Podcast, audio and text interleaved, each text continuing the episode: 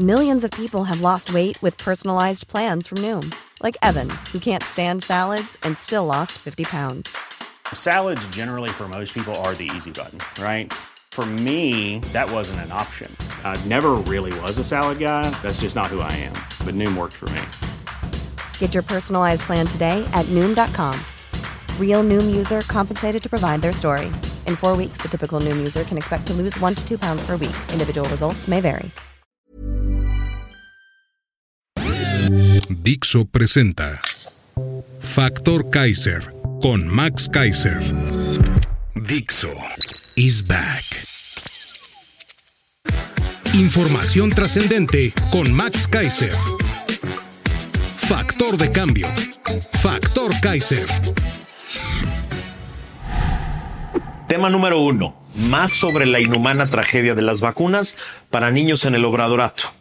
Tema número dos. Sí, hay otro escándalo de los Juniors López. Uno más. Aquí les llevamos la cuenta. Tema número 3. La OCDE contradice a Martí Leche con Caca Batres. Sí hay mal manejo, mala administración del agua en México.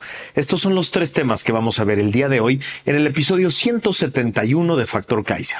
Hoy es miércoles 28 de febrero. Estamos así de que arranquen las campañas formales.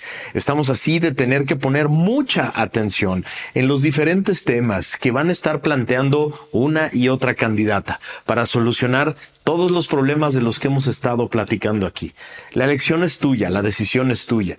Pero también tú eres el encargado, el responsable de informarte, de contrastar, de comparar adecuadamente, para generar tu propio criterio. Sí, tenemos una responsabilidad muy importante. Votar, votar con la cabeza, votar también con el corazón, votar con la idea de construir un México mejor, de rescatarlo de las manos de este aparato de populismo autoritario y corrupto para que entre todos nos pongamos a reconstruirlo. Acompáñame a ver los tres temas de hoy. Tema número uno. Más sobre la inhumana tragedia de las vacunas para niños en el obradorato. El lunes pasado platicamos aquí sobre el drama inhumano que provocó López en el rubro de vacunas para bebés y niños. Esto con base en un amplio y muy documentado reportaje de Nayeli Roldán en el portal Animal Político. Bueno, pues la reportera y la plataforma publicaron entre ayer y hoy una segunda y tercera parte que hacen aún más cruel e inhumano este drama. La Secretaría de Salud contrató por adjudicación directa a Laboratorios de Biológicos y Reactivos de México, Birmex, empresa del Estado, como intermediaria para comprar 12 millones de vacunas del cuadro básico. Pero esa elección le implicó pagar un sobreprecio de 134 millones de pesos en 2020, como revelan documentos oficiales. La autonombrada Cuarta Transformación criticó a las empresas intermediarias que vendían medicinas al sector salud. El ex subsecretario de Salud, el inefable, el infame Hugo López Batel, dijo que este era uno de los vicios heredados que supuestamente estaban combatiendo al cambiar el modelo de compras. Mientras que el presidente López aseguró que comprando directamente a los laboratorios obtendrían ahorros. No fue así.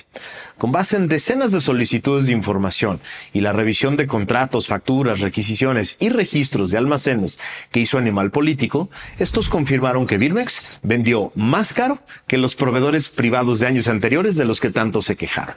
En 2020, la Secretaría de Salud contrató a Birmex para comprarle la vacuna para recién nacidos BCG contra la tuberculosis, triple viral contra sarampión, rubiola y partoditis para niños de 1 a 6 años, DPT contra difteria, tétanos, partoditis para cuatro años y doble viral para niños de 11 años. Sin embargo, esta no tenía capacidad para producirlas. Por ello, adquirió la totalidad del pedido al laboratorio Serum Institute de la India por 63 millones de dólares, según lo explica el contrato obtenido, firmado el 25 de junio del 2020.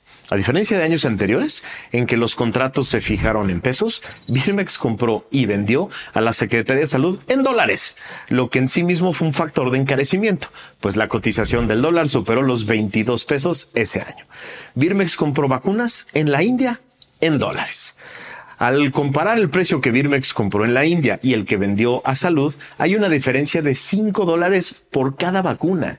De ahí que Birmex tuvo una ganancia de 6 millones de dólares por 12 millones de vacunas de dosis de BCG, triple y doble viral, vendidas al gobierno en 2020, equivalente a 156 millones de pesos, considerando en 21 pesos el tipo de cambio promedio. En la tercera entrega de este reportaje, además, Nayeli logró demostrar que por este desabasto documentado, que no solo hubo millones de niños sin vacunar, sino que además familias enteras tuvieron que organizarse y utilizar sus propios recursos para comprarlas. Logró documentar que familias de diversos lugares del país crearon grupos en redes para avisar si había vacunas en diferentes lugares y gastar hasta 7 mil pesos para conseguir vacunar a niños, tanto en ciudades pequeñas como en otras localidades del país. La destrucción de los diversos sistemas de salud pública en el obradorato no tiene precedente, pero también no tiene madre se afecta directamente a las personas más vulnerables, a las más pobres. Sí, nosotros que tenemos hijos y que tenemos la posibilidad de pagar vacunas, quizá no sufrimos este drama de la misma manera. Pero te pido que pienses en aquellas personas, en aquellas familias que no tienen recursos, no tienen recursos a veces ni para comer, que no pueden enviar a sus hijos a la escuela, que no tienen para llevarlos a la escuela con algo de alimento. Ellos, ellos son los que tuvieron que organizarse porque el gobierno les falló, porque el gobierno los abandonó. Ellos son los que tuvieron que organizarse para andar buscando vacunas por todos lados para proteger la salud de sus hijos una de las funciones más importantes del Estado, una de las funciones que prometió López que sería atendida para las personas más vulnerables de este país. Eso es lo que tenemos que poner sobre la mesa. Esos son los temas de los que tenemos que hablar. Los discursos de el pueblo está feliz tienen que contrastarse con estos datos duros, con estos casos reales. Seis millones de niños quedaron en 2019 y 2020 sin vacunas. El gobierno las compró más caras, generó desabasto, generó problemas administrativos entre órganos del Estado y además obligó a las familias más pobres, más necesitadas de México a tener que recorrer el país para poder salvarle la vida a sus hijos. Eso es lo que tenemos que discutir en estas campañas electorales. Tema número dos. Sí, hay otro escándalo de los Juniors López. Uno más. Pero aquí les vamos a ir llevando la cuenta. En otra investigación del equipo de latinos publicada por Carlos Loret, nos enteramos de que Amil Carolán, esa pieza clave en el clan, la red de tráfico de influencias y negocios de los hijos del presidente López, confesó que ya están amarrando contratos en Pemex porque el próximo sexenio quién sabe qué va a pasar, reinvirtiendo sus ganancias ilegales y pensando en el futuro. En la administración de López, Amilcar ha ganado miles de millones en Pemex gracias a un entramado de contratistas y funcionarios que opera al interior de la petrolera. Solo con Huesco, una empresa tabasqueña creada en 2008, ha obtenido contratos este sexenio por 1.200 millones de pesos. En el papel, Huesco tiene como representante y socio a un señor Servio Tulio Sabiaur. Pero detrás de esa compañía se encuentra Milcar, quien en una serie de audios en Poder de Latinos reconoce abiertamente que compró la mitad de Huesco y le ha inyectado dinero. Lo cito. Yo llevo metiéndole como 90 millones de pesos. Ahorita a la fecha a Huesco. Yo me voy a quedar con el 50% de Huesco, dijo en una llamada en Poder de Latinos. Ahora voy a otra llamada, a otro audio, lo cito. Yo ya estoy contrarreloj terminando este sexenio, dijo Amílcar en una llamada que tienen ahí. Es decir, es el año de Hidalgo y que chingue su madre el que deje algo. Eso dice el dicho, así es. Según otro audio, Amílcar confía en que pase lo que pase en las elecciones, si hacen hoy los contratos en Pemex, los contratos se mantienen y ellos van a ganar mucho dinero, porque dice, no va a cambiar mucho la gente que esté en Pemex. Así lo dijo. Se le escucha confiado, seguro, negociando como si Pemex fuera suyo, porque sabe que tiene el respaldo de los hijos del presidente. Lo vuelvo a citar. Si lo hacemos de aquí a marzo, se recupera mucho dinero, le dice a un supuesto inversionista. Dan náuseas los audios dan náuseas todos estos casos. La suma de todos los casos que ha tronado Latinos y Carlos Loret hacen evidente la existencia de una compleja red de tráfico de influencias y de desvío de recursos que han desfalcado a diversos órganos del gobierno, como en este caso a Pemex. esto es solo lo que se ha logrado descubrir y documentar. ¿Te imaginas todo lo que han saqueado que no sabemos aún? ¿Te imaginas todo ese dinero en medicinas, en vacunas, en infraestructura para atender la crisis del agua? Pero Claudia ya dijo que los Juniors López son incapaces. Ella ya les extendió un manto de impunidad. La única manera de que toda esta mierda salga a la luz y se haga justicia de verdad es mandando a Morena a la chingada. Así se llama el rancho del presidente. Se llama la chingada. Sí, hay que mandarlos para allá, para recuperar, para rescatar a las instituciones del Estado mexicano que tienen que revisar estas cosas. A la Auditoría Superior de la Federación, que debería de estar revisando cómo se ejerce el presupuesto, cómo se ejercen los contratos. A la Secretaría de la Función Pública, que tendría que estar vigilando puntualmente a los diversos servidores públicos que están otorgando contratos sin revisarlos, inflados, que no se supervisa cómo se paga, a quién se paga, a quién contratan, etcétera. Y a la Fiscalía General de la República este órgano que cada que truena uno de estos escándalos debería de estar investigando, debería de estar abriendo expedientes para investigar a cualquiera, pero no puede porque no es autónoma. Necesitamos una Fiscalía General de la República que sea autónoma como institución y que esté dirigida por un titular que tenga la capacidad de revisar cada uno de estos casos y sin importar de quién se trate, abrir los expedientes y generar los juicios necesarios para emitir las sanciones. De eso se trata esta elección que viene. ¿eh? Se trata de definir si queremos que todo esto, toda esta mierda quede guardada, tapada, oscura y secreta e impune, o queremos darle la oportunidad al país de generar justicia a través de las instituciones. De eso se tratan las dos sopas que tenemos de frente en muy pocos meses y la decisión está en ti.